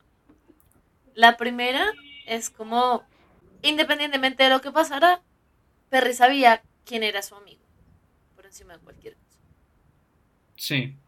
Entonces, claro, por eso lo duda, pero pues también reconozcamos que en el capítulo pasado estábamos hablando de que los políticos tienen su encanto porque son los que tienen la capacidad de hacer mediación y son, a pesar de los mil defectos que tengan, pueden llegar a consensos que realmente aporten dentro de una democracia representativa. Y ese era un gran papel que cumplía Samper. Samper no era un técnico. Samper era un gran político. Pero cuando, y por eso se vuelven amigos y también porque tienen ideales en común, lo que sea. Pero cuando tu amigo no cumple con su función de manera profesional y adicionalmente no te cuenta el coso completo, es como una doble traición. Pero ahí viene otra cosa y es hasta qué punto uno tiene que dudar o pensarla dos veces frente a hundirse con el amigo, frente a algo que uno por un lado no hizo, pero dos que atenta contra sus propios valores. Entonces es como, como ese gris entre dime con quién andas y te diré quién eres. No, es, es ese esa, línea delgada que me parece problemática y que yo ya le he venido diciendo desde episodios anteriores, como Perry a veces se junta con gente como, pues no tan chévere, obviamente es porque está en el sector público, tiene que hacer relaciones, pues porque si no, no le van a aceptar nada. Es igual. De pronto es que, bueno, no me ya diré eso más adelante. ok, ok. Y yo, yo por último diría que pues también Perry es un muy buen técnico en un momento muy desafortunado. O sea, también esto es algo como filosófico y histórico, pero pues quién sabe, o sea, de pronto en otra época. O sea, a lo que voy es que meterse en el sector público en esos años era prácticamente estar absolutamente cundido de ese tipo de personas y de ese tipo de problemas. Porque pues de aquí no nos hemos movido de esta era del narcotráfico y de violencia por, por más de que hablemos de tanta economía, ¿no? Entonces también hay una vaina acá como de, de como coyuntural diría yo y, y pues sí, es un momento muy desafortunado para, para cualquiera. Y... Este es el típico dilema moral al que se refería Juanita León cuando hizo la referencia o el comentario sobre este libro. Típico, clásico, dilema moral en sector Ok. ok. ok. Ricardo, ¿quieres añadir algo?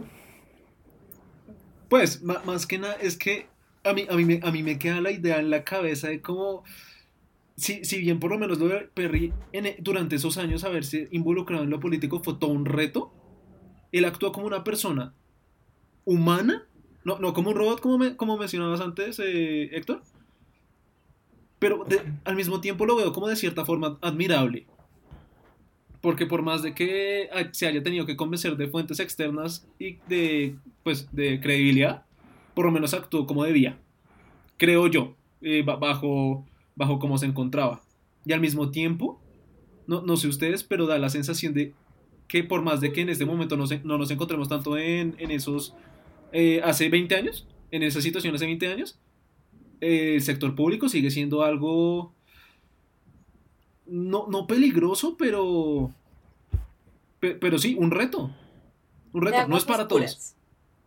exacto, pero no eso esas aguas no son para todos. igual él quedó intachable, ¿no? Pues se fue al Banco Mundial. Pues, pues sí. ok, bueno, pues ya que tocas lo del, lo del Banco Mundial, pues ya digamos, concluyendo el tema de la renuncia, concluyendo el tema de la salida de perrista, ¿qué pasa después de esto? Y pues es que imagínense ustedes el escándalo político a nivel como de medios, de noticieros, o sea, esto debería ser una vaina de día de todos los días. O sea, terrible el bombardeo. Y de aquí iba a quedar una cicatriz. Iba a quedar, o yo creo que quedó, pues ya, ya lo vamos a poder hablar, pero va a quedar una cicatriz de largo plazo, de largo aliento, que pues es la desconfianza absoluta en las instituciones y desde el país. Esto es esto, palabra tan rayada en economía e instituciones, pero pues es así. Y hay algo aquí bien importante y que ya no me gusta tanto, pero, o sea, como que entiendo, pero no entiendo. Y es que Perry, después de esto, él siempre, incluso en el momento de las filtraciones, trata de apaciguar estas aguas en pues en cuanto a los temas económicos, con los gremios, con los sindicatos, con todos, diciéndoles, oiga, dejemos que las personas que le saben a esto lo hagan, dejemos que salgan las evidencias, no agravemos la situación económica del país más de lo que ya está, no maximicemos estas cosas, tratemos de, separar, aunque suena como un poquito romántico y, irónico, tratemos de separar un poquito estos esta crisis política de la economía y no agrandemos más el, bollo de lo, que, de lo que ya es. Pero pues aquí sale una iniciativa que me parece interesante. Y es que en todo este mismo discurso de Perry, él mismo trata de, junto con una cantidad considerable de personas, trata de hacer como un movimiento para reconciliar esta, esta confianza o para, pues para, ah, digamos, como cerrar un poco esta cicatriz de, en cuanto a la confianza en las instituciones. Un movimiento que no recuerdo cómo se llama, pero sí estaba bien claro, se hizo una reunión, un montón de gente, se invitó gente cercana a Samper para que él se enterara y todo esto se dejó votado y Perry lo dejó votado por la, por la oportunidad que le salió en el Banco Mundial. Entonces, creo que aquí también es como de me cansé, hasta luego. Y, también podría ser hasta muchas veces lo que critica mucho de que las personas más preparadas con mejor educación se educan para salir del país. Entonces, no sé, o sea, de no, ojalá lo hablemos más, más ahorita, pero esto va a dejar como, no sé, un preámbulo de lo que va a suceder hasta hoy en día, de que definitivamente hay muchas personas que están muy bien preparadas, pero se rinden con este tema político y se rinden con este tema de la confianza. Sí, total. Pues yo creo que eso hace también que él cierre por completo su carrera política. Su ciclo. Sí, como que él renuncia igual diciendo como no es solo que vaya a renunciar yo y ya, sino él esperaba que todos renunciaran, todos los ministros, todo el gabinete y el presidente, porque cree que es lo más adecuado y porque definitivamente las pruebas que presenta la fiscalía son contundentes. Pero no lo hace. Y ahí uno ya no se puede cargar las responsabilidades de los otros y las decisiones de los otros, sino que él hace lo que le corresponde a él porque es lo que cree que es transparente y sano, pero tampoco puede obligar al resto del gabinete y al presidente a hacer lo que él considera correcto, que a mi parecer también es correcto. Eh, obvio es, si, si en el hipotético caso volvemos, Samper hubiese renunciado, pues yo creo que eso hubiese tenido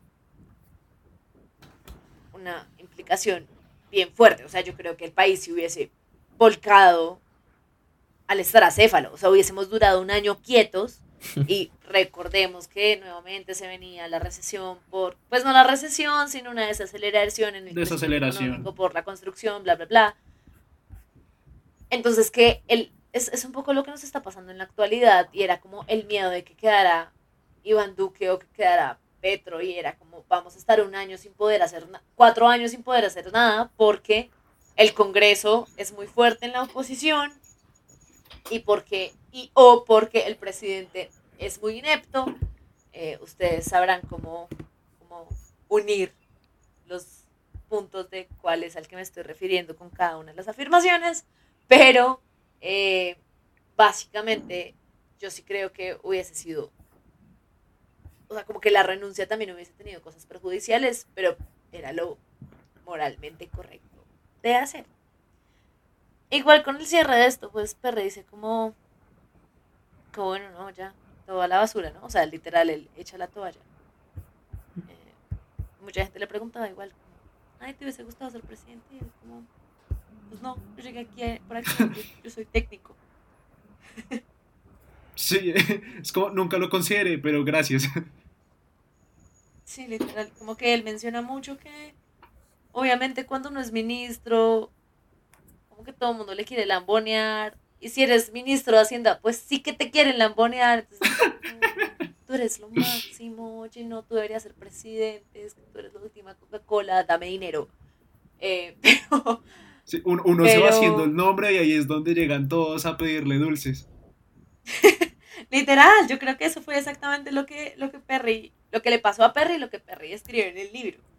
Eh, pero más allá de eso, sí, como que él tenía los pies muy en la tierra y él sabía que, y él retoma mucho lo que nosotros hemos venido hablando como en los primeros episodios y es, los técnicos son un aporte muy importante para el sector público porque al tener un propósito técnico y no un propósito político, los intereses están volcados en torno a la especialización del conocimiento para poder lograr objetivos que mejoren la sociedad. O sea, la ambición final es mejorar el bienestar social y no realizar una carrera política para llegar a, un cargo de poder específico, que es un poco lo que él menciona que suele pasar cuando tú estás aspirando a ser presidente. Y es indiscutiblemente tú tienes que hacer una carrera política para lograr llegar a ese poder, por lo menos en Colombia. Entonces, alguien que sea técnico, solo técnico 100%, nunca va a llegar a ser presidente. Eh, un poquito... Es, muy, es muy raro que pase. Si, si, no está el apoyo de, de, de, la familia, suponiendo que la familia es de, de poder, acá en este país es complicado. No, y no va a pasar. O sea, en Colombia nunca ha pasado y Perry lo, lo, lo demuestra, no, sino lo, lo enfatiza mucho. Y la razón detrás de eso no es ni siquiera como tener el apoyo de una familia con poder, sino más allá de eso es tener la visibilidad frente a la agenda pública y frente a la ciudadanía, que eso solo se logra haciendo carrera política, siendo parte del Congreso o siendo un ministro demasiado afamado o contando una historia política como interesante, pero más allá de eso, generalmente e no conoce el gabinete. Sí, no, y, la gente no suele, incluso si tú eres como eh, controversial, pues no es como que necesariamente las puertas de, la presidencia se cierren. sino pues Petro ya tendría las puertas cerradas hace mil años, pero pues pero ahí pues todavía haciendo su carrera presidencial. Puede ser muy controversial, pero pues tiene una oportunidad. Exacto. De a pocos va por Twitter haciendo su carrera.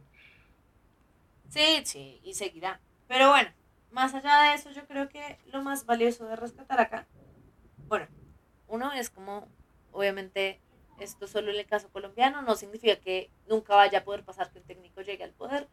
Simplemente es como en el caso colombiano las dinámicas políticas tornan en torno, eh, giran en torno a giran en torno. de que haya, sí, visibilidad pública y que pues seas como querido.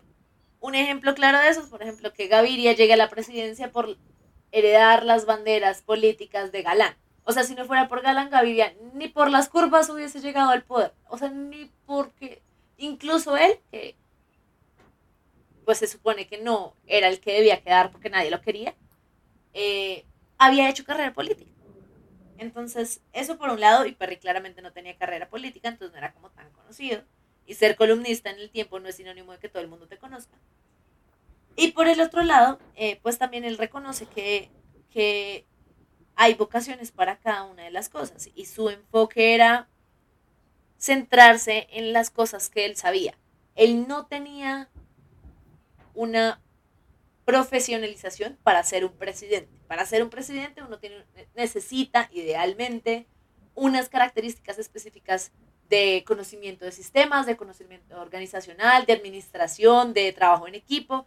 Perry no se especializaba en eso, esa no era su área de experticia. Su área de experticia eran minas, energía, electricidad, eh, recursos eh, renovables y no renovables, eh, economía, política, fiscal, esos eran sus temas fuertes y eso es en lo que él se enfocó y él ahí dice como modestia aparte, realmente yo sí siento que sobre todo en el Ministerio de Energías y Minas hice un cambio, marqué un, dejé una huella, marqué una, un inicio hacia un nuevo país y eso es muy valioso y creo que eso es lo que ya, ya se debe rescatar en torno a eso. Pero más allá de eso, pues él dice, yo no tenía la ambición de ser presidente e incluso en el hipotético caso de que hubiese tenido una ventana de oportunidad con el movimiento que nosotros habíamos formado, eh, pues hubiese, uno hubiese quedado después de, de Serpa como opción, y recordemos que Serpa es uno de los quemados históricos más conocidos. Obviamente la quemada de Vargas Lleras lo supera años luz, pero recordemos eso. Y Serpa sí tenía carrera política. Y por otro lado, algo que me parece muy chistoso es que él dice, voy a hacer acá un paréntesis. Perry dice que los jóvenes de hoy en día dicen de quinta, pero pues quienes dicen de quinta actualmente es como mi mamá, ¿saben? Y mi mamá, pues la amo, pero no es tan joven, es mi mamá, yo tengo 24 años. Eh, entonces eso me parece chistoso. Pero bueno, el caso, la otra cosa que él dice es que pues definitivamente le pareció una ridiculez que Samper muchos años después fuera a decir que es que Perry había renunciado porque quería el puesto de la presidencia sabiendo que nadie lo conocía en la, en la agenda, en la, como en los medios de comunicación públicos, ¿saben? No es como que aquí el señor de la esquina dijera como, ay, sí, Guillermo Perry. No, si acaso conocen a Gaviria y lo conocieron fue porque fue el ministro que tuvo cáncer. ¿Sí me entienden? Ah, estoy hablando de Alejandro Gaviria y no de César Gaviria. ¿Sí me entienden? Y pongo ese ejemplo pues porque él es un ministro técnico. Entonces, todo esto es para concluir que Perry no tuvo ni siquiera ambición a la alcaldía de Bogotá, que era lo más próximo que podía tener. Y que, pues eso, si bien rompe un poquito el corazón porque, pues a mí me parece, me hubiese parecido interesante que Perry fuera presidente. Pero pues al tiempo, si estoy de acuerdo como que cada cosa en su lugar y, y si estoy de acuerdo en que la especialización genera mejores resultados. Y pues ninguno de ellos estaba preparado profesionalmente para ser un presidente. Se lo toman más como un chiste de poder, un juego de poder que, pues un cargo que realmente puede hacer cambios sustanciales. De pronto lo estoy radicalizando un poco, pero me parece importante. Uy, espera, pero ¿Perry presidente? Uy, no sé, yo no creo. Yo, no es mi campaña política. Yo, yo no pensaría que, que, hubiera sido tan bueno, por, por, lo mismo que él decía, él se había dedicado toda la vida a ese tema de temas económicos, de hacienda, de planeación, pero es que la presidencia es, particularmente en un, en un país latinoamericano con, con, un poder tan fuerte, es una labor que va mucho más allá, o sea, la gente, la gente ve al presidente como prácticamente... Eh, como una expresión o como una manifestación de lo que es Colombia, o sea, significa un montón de cosas. Por eso fue tan simbólico cuando le quitaron la, la visa a Samper eh, por el proceso 8000. Fue como si le quitaran la visa a todos los colombianos. Es, es, una vergüenza.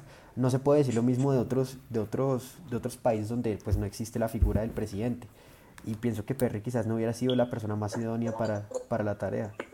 Aunque, o sea, el, el, el eh, pues Guillermo Perry fue una persona brillante y y probablemente es una de las personas que más ha aportado a la construcción de país en Colombia, pienso que eso le hubiera hecho más daño a él y al país que cualquier otra cosa, por más de lo que le endulzaron en la vida. No, súper de acuerdo. O sea, lo, lo que yo decía es más que estaba de acuerdo con Perry en que cada quien debería especializarse en su tarea y que él no estaba especializado para eso. Eh, y pues igual en un caso hipotético yo creo que definitivamente Guillermo hubiese hecho un mejor trabajo que muchos de los que lo han hecho hasta ahora, eh, tanto para la alcaldía como para la presidencia, pero pues creo que parte de ese cargo implica querer ese cargo y él no lo quería. Entonces, me parece perfecto. O sea, por eso digo como, no es mi bandera política, pero curioso pensar. La decepción.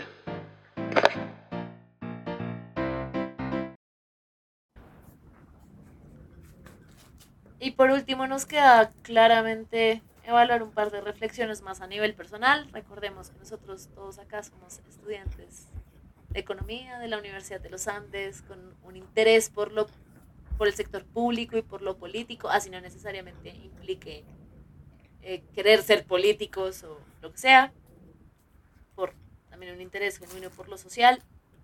Entonces, teniendo en cuenta como todos esos supuestos y como esas condiciones, que esto es también como para que ustedes, los oyentes, como que imaginen cuáles son nuestros, nuestros sesgos y, y entiendan desde la perspectiva en la que nosotros estamos hablando. Creo que tenemos como dos reflexiones interesantes que poner en la mesa, o bueno, un par de reflexiones interesantes que poner en la mesa sobre todo lo que hemos recorrido en este podcast hasta el día de hoy. Y la primera es, ¿cuál es el límite entre lo político y lo técnico? ¿Cuál es esa línea? No, yo aquí, aquí sí me meto, pero con todo. Porque es que sí me parece bien interesante, primero que estemos en esta discusión. Y es porque contigo, Maca, desde los primeros episodios, desde los, sí, desde los primeros episodios, hemos hablado que el técnico no puede ser completamente ajeno a lo político porque si no se va a estrellar con la pared fuertemente. Y que estas dinámicas políticas y, económicas, o ya pues en cuanto al sector público, técnico, no se pueden desligar y son bien importantes tenerlas en cuenta. Pero ya después de todo este rollo y después de toda esta decepción y después de toda esta tristeza que, que transmite el capítulo, yo sí creo, o ahora se me está metiendo en la cabeza, qué tan, qué tan delgada debe ser esta línea o si debe existir alguna línea. Porque creo que si literalmente el reflejo de tirar la toalla, de desconfiar en nuestras instituciones, de desconfiar en los políticos y simplemente renunciar a hacer algo por esto, es decir, mejor que haya una línea, porque creo que el, digamos, el mecanismo más efectivo para mantener puro y sano las, las intenciones de un técnico, pero técnico técnico, es que haya cierto nivel de distanciamiento de los políticos y que más el político sea más como lo dice, lo ha escrito Perry en algunos momentos, un puente como para convencer, para conciliar, para convocar, pero que no se meta tanto, sí, yo lo llamaría como un puente. Y es que, digamos, traía yo cuando charlaba con ustedes el, caso de Chile, me acuerdo. Y es que pues con esta constituyente en Chile, que es el gran éxito de, de ahorita en la región, ellos tenían algo bien interesante es que aparte que lograron reformar su constitución, lograron hacer que las personas que se metieran en eso no tuvieran ningún tipo de antecedente ni ningún tipo de acercamiento en la política.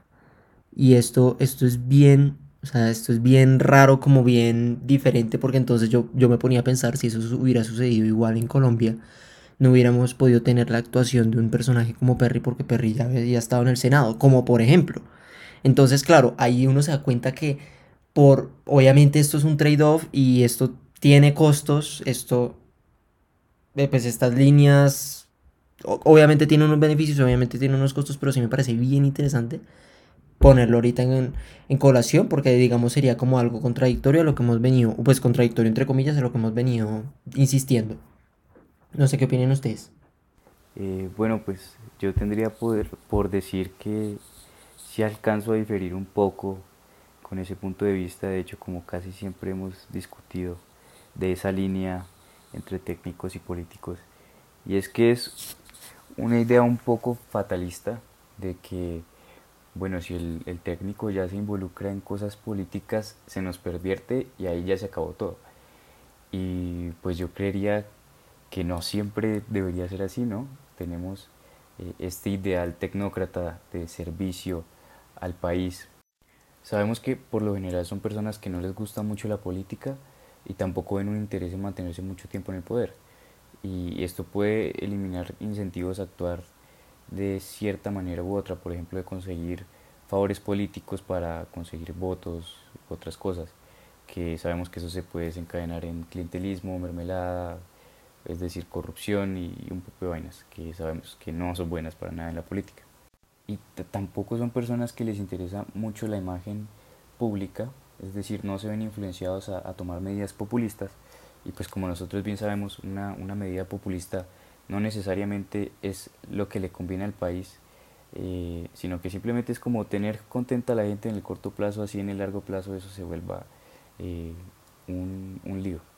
Entonces, en últimas, eh, un tecnócrata por lo general va a actuar es a favor del bienestar en general, de lo que le conviene al país, a partir de lo que sabe como un buen doctor en economía.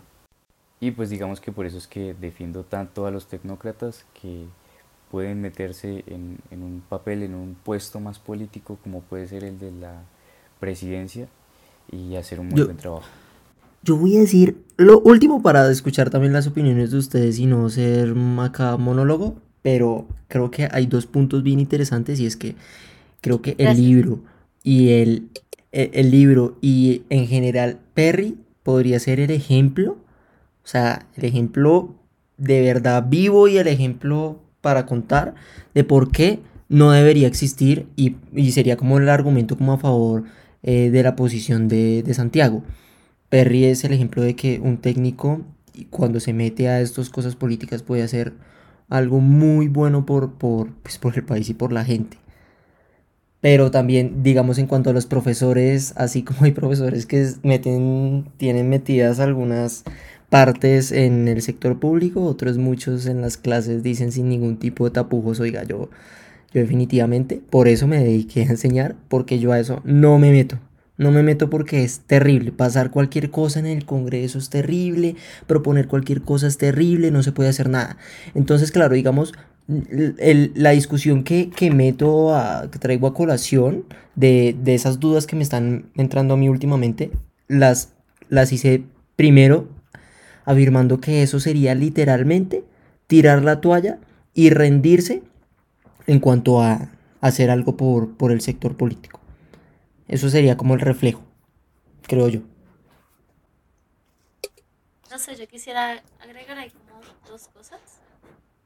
La primera es que creo que parte del problema tan grande como en el debate entre lo técnico y lo político es que el concepto de lo político se queda muy corto. Una cosa es, volvemos al dicho, todo es político. Es, es inevitable escapar de lo político seres sociales y puede que hayan personas que estén de desacuerdo con esto, pero indudablemente no somos, o sea, somos en cuanto a nuestro entorno existe, no al revés. Entonces, y en nuestro entorno, cada relación que existe, cada interés que se protege es una acción política. Pero el confundir eso con la profesión de ser político, porque a pesar de que en, en la vida práctica eso no se hace ni cerca, o sea, eso ni de cerca es una profesión, eso es un chiste en la práctica. En, en la teoría, o por lo menos desde mi idealismo, desde mi utopía, la idea de que haya un profesionalismo en la práctica de ser político es importante y no existe. Y yo creo que eso se refleja mucho también en esta cultura que se ve, puede que se vea también en el sector privado, pero yo voy a hablar desde la el conocimiento que tengo en el sector público, eh, de tratarlo como un chiste. O sea, ¿cómo es posible? Les voy a contar acá una experiencia de un conocido eh, que por cosas de la vida llegó a hablar con un alto mando de una organización relacionada con regulación de la industria en el sector público para la regulación del sector privado eh, y lo iban a contratar para un cargo técnico de asistencia técnica. No, no puedo ahondar más en el tema. El punto es que él se reúne con este personaje para hacer la contratación, para hacer una planeación inicial y definir eh, los lineamientos iniciales bajo los cuales él iba a trabajar. Y porque obviamente todos son hombres, ¿no? Para Pero bueno, eh, y en lugar de citarlo a una hora decente en una oficina, eh, lo cita a una hora no tan decente, y esta es una persona joven, ¿saben? Está empezando a formarse a formarse en su vida profesional, y es una persona, pues yo, yo meto las manos al fuego por esta persona, me parece una persona muy profesional, con unas capacidades increíbles y con unas muy buenas intenciones, muy profesional y lo cita en su casa a una hora súper indecente. En dos minutos le dice como, sí, no, no te preocupes, eso va a pasar, no sé qué, ah, conocí a mi amigo, no sé qué, parchemos, lo que sea. Obviamente no dicen parchemos, eh, acá chisme era costeño, entonces pues en el lenguaje de los costeños que claramente yo no puedo imitar. Eh, y luego le dice, no, pues después llega como una parranda vallenata, sacan whisky y empiezan a beber y le dice que se quede y así se hizo el acuerdo de un cargo que es de asesoría técnica muy importante, muy importante, sobre todo para eh, el transporte nacional. Entonces todo esto es para decir, cuando no se profesionalizan cosas que son pagadas como una profesión con dineros del sector público, pues definitivamente estamos jugando a echar el país por la borda. Y eso mismo pasa en el Congreso cuando todos se tratan a todos de payasos y ese es el argumento para desprestigiar a los otros, cuando en realidad también se están volviendo payasos.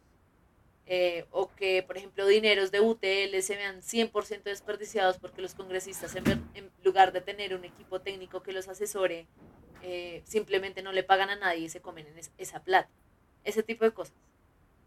Y lo último es decir como, bueno, pues quizá el lenguaje esté limitado y deberíamos tener distintas palabras, como, como cuando uno en inglés dice politics y policies, para diferenciar como las políticas públicas y la política. Eh, quizá eso nos podría ayudar, o sea, puede que suene muy bobo, pero esa diferenciación de terminología nos podría ayudar a desestigmatizar eh, cargos públicos cruciales para el desarrollo del bienestar social a través del sector público y de la institución gubernamental. Esas eran como mis opiniones. Perdónenme extenderme. Pero les quiero preguntar una segunda cosa.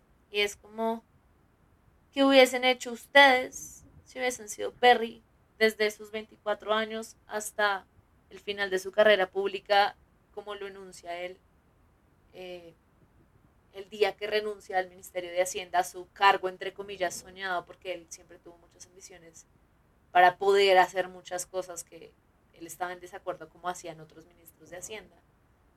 Eh, ¿Qué hubiesen hecho si fueran ellos? ¿Ante qué? ¿Ante el proceso 8000? Ante todo lo que le ha pasado a él como técnico que se ha tenido que involucrar en el sector político y que al final ha terminado su carrera la forma en la que terminó y comenzó su carrera de manera accidental como la empezó. O no sé si quieran postular otra pregunta sobre la mesa como una subpregunta pues si yo, si yo hubiera estado en sus zapatos, eh, probablemente me hubiera pasado algo muy parecido a lo que a lo que él sentía en ese momento, porque la manera en que él relata pues esa parte de su, de su, de su pasión por lo público, dato curioso que eh, ese era el nombre original de, de, de Decidí Contarlo, pero después lo cambiaron, eh, lo dice así en una entrevista. Eh, esa pasión por lo público no nace solo porque él le guste hacer números, no sale porque él le guste hacer modelos, porque todo eso pues, de seguro era cierto, sino porque él desde joven, y él lo relataba así en sus clases y lo menciona brevemente en, en sus libros, tenía pasiones políticas. Él tenía en mente probablemente algún proyecto para la sociedad, algún proyecto de país que quería ver realizado de alguna u otra manera.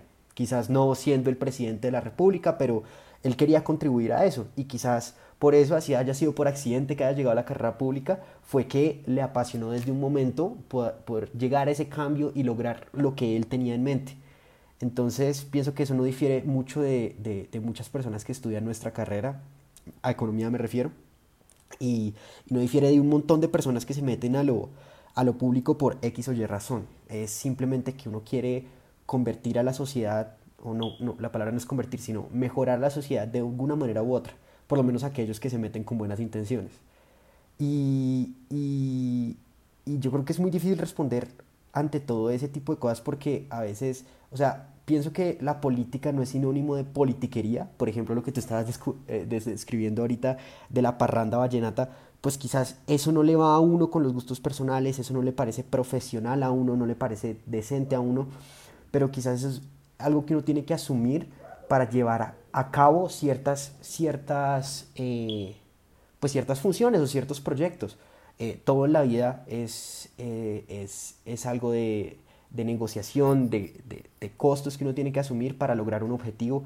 Si, si, todo fuera como uno se lo esperaría, pues sería bastante aburrido y quizás es algo a lo que se tendría que enfrentar, que idealmente no debería pasar, pero que es parte de cómo se hace política en Colombia y quizás en muchos otros lugares del mundo por el simple hecho de cómo funciona el ser humano, porque la política es, es algo muy social y, y, e involucra muchas cosas que van más allá de lo técnico. Y algo que me gustaría agregar para complementar lo que todos ustedes dijeron es que eh, pienso que a pesar de que es cierto que la economía o los técnicos deberían separarse completamente de ese tipo de politiquería, porque en realidad no pienso que es constructivo en nada, es, es imposible o, o, es, o, es, ilusorio pensar que la economía como una ciencia social pues puede separarse de la política, porque detrás de cada decisión que se toma desde lo público hay una propuesta política, o sea, cuando la gente proponía o cita a, Milton Friedman o a Hayek, pues probablemente ellos tienen en mente una manera en que el Estado debe intervenir en nuestras vidas, cómo debe hacerlo, qué tanto se debe entrometer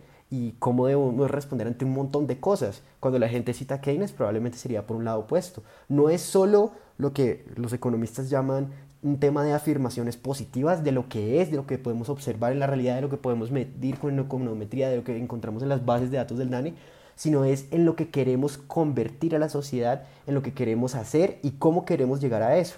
Quizás nos parezca justo ponerle un impuesto más grande a ciertas personas porque son más ricas, a otros perfectamente les puede parecer que no. Podemos tener miles de argumentos sobre qué es más eficiente y qué es menos eficiente, pero a final de cuentas, eh, si, si no tomamos una posición sobre lo que debería ser, sobre lo que queremos ver que la sociedad sea o no sea, pues la economía se quedaría en, en, nada, porque sería simplemente algo, una descripción de la realidad. Y, y a la larga, la economía pues nunca ha sido eso.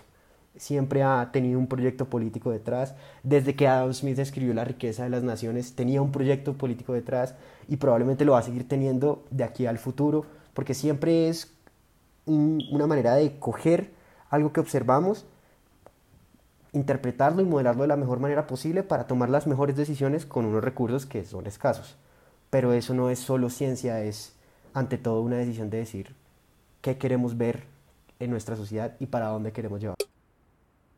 Yo creo que entonces concluiríamos esto diciendo que sí, en efecto, todos son discursos políticos y detrás de la cantidad de acciones técnicas que nosotros decidamos realizar o pretendamos realizar, siempre van a haber detrás una cantidad de supuestos y como contenido previo que nos incorpora y nos caracteriza como humanos desde nuestras creencias, cómo fuimos criados, los valores, eh, la forma en la que concebimos el mundo, nuestra concepción profesional a partir de la carrera que estudiamos, etcétera, etcétera. Y definitivamente eso nos da una visión diferente sobre lo que hacemos, lo que pensamos, lo que decimos, y por ende detrás de eso hay un mensaje político, hay un discurso político, por más técnico que sea, por más modelos y teoría que uno utilice. Eso es una aceptación de ciertos discursos que pues hemos aprendido y que decidimos incorporar en nuestra vida.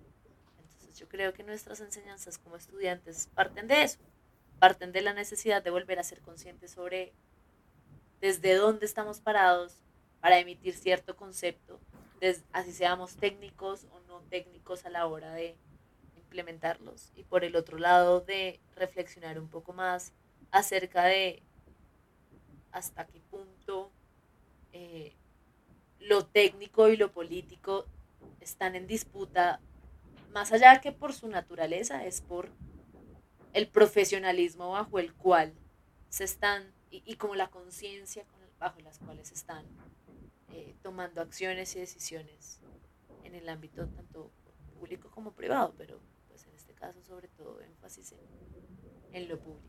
Haciendo más, les agradecemos nuevamente por escucharnos y nos veremos en el próximo episodio para arrancar con el gobierno Pastrana y Uribe. Pues como cuasi Pastrana, cuasi Uribe tirando más a Pastrana. Entonces, nos vemos prontico. Chao. Bye. Los mejores presidentes de la historia de Colombia. Se tenía que decir y se dijo. Esto es Desde Adentro, un podcast dirigido y producido por la agrupación editorial En Deuda. Esta primera serie de episodios estarán basados en el libro Decidí contarlo, de Guillermo Perry, editorial Debate. Si te gustó este contenido, te invitamos a que nos retroalimentes y comentes nuestro trabajo. Dejamos nuestras redes sociales a tu disposición. En Instagram y en Facebook nos encuentras como arroba en deuda y en Twitter como arroba en deuda. Nos vemos en el próximo episodio.